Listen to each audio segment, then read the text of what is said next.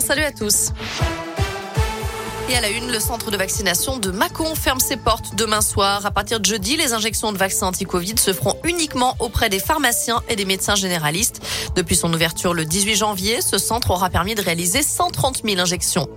Un homme placé sous les verrous après une agression au couteau samedi soir à Bourg. Les policiers sont intervenus au domicile de la victime, touchée aux jambes et au visage.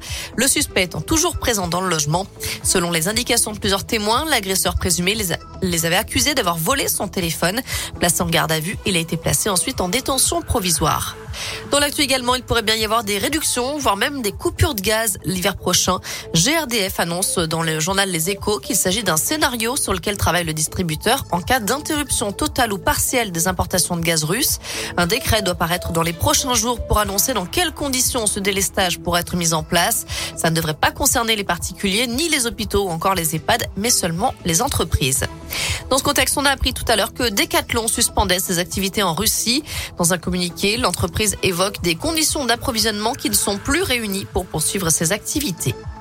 Lors du dernier choix, les lycéens de terminale et les jeunes en réorientation ont jusqu'à minuit ce soir pour formuler 10 vœux maximum sur Parcoursup. Ils auront ensuite jusqu'au 7 avril pour peaufiner leur lettre de motivation et leur dossier de candidature sur cette plateforme d'admission dans l'enseignement supérieur. En foot, France, Afrique du Sud, c'est l'affiche ce soir en match amical à Lille. Coup d'envoi de la rencontre à 21h15 alors que le Portugal joue sa qualif pour la Coupe du Monde avec la finale des barrages ce soir face à la Macédoine du Nord. Barrage aussi en Afrique avec notamment Algérie-Cameroun, Maroc-Congo et Tunisie-Mali à partir de 21h30.